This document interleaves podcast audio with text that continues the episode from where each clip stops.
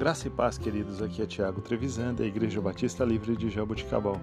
Vamos para o nosso devocional 315.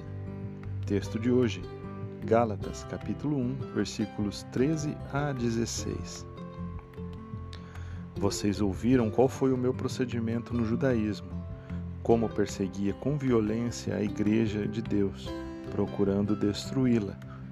No judaísmo, eu superava a maioria dos judeus da minha idade e era extremamente zeloso das tradições dos meus antepassados. Mas Deus me separou desde o ventre materno e me chamou por sua graça, quando lhe agradou revelar a mim o seu filho, para que eu o anunciasse entre os gentios. Não consultei pessoa alguma.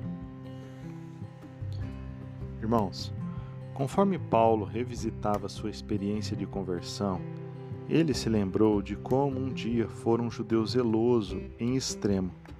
Ele trabalhou ativamente para defender a sua fé contra a ameaça do cristianismo. Mas então, pela graça, Deus, em Jesus Cristo, o alcançou e o transformou radicalmente. Paulo veio a reconhecer que todas as suas atividades religiosas eram, em última análise, infrutíferas por meio delas.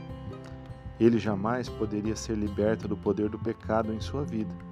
Somente Deus seria capaz de perdoar os seus erros do passado e dar-lhe o poder de começar outra vez. Se já tentamos vencer a nossa natureza pecaminosa por meio da atividade religiosa, do trabalho duro ou de algum ritual, então sabemos o que significa fracassar. Mas, se tivermos entregado a nossa vida ao Senhor e aprendido a viver de acordo com o seu poder, sabemos o segredo da vitória. O poder de Deus mediante Jesus Cristo é o único meio de obter transformação verdadeira.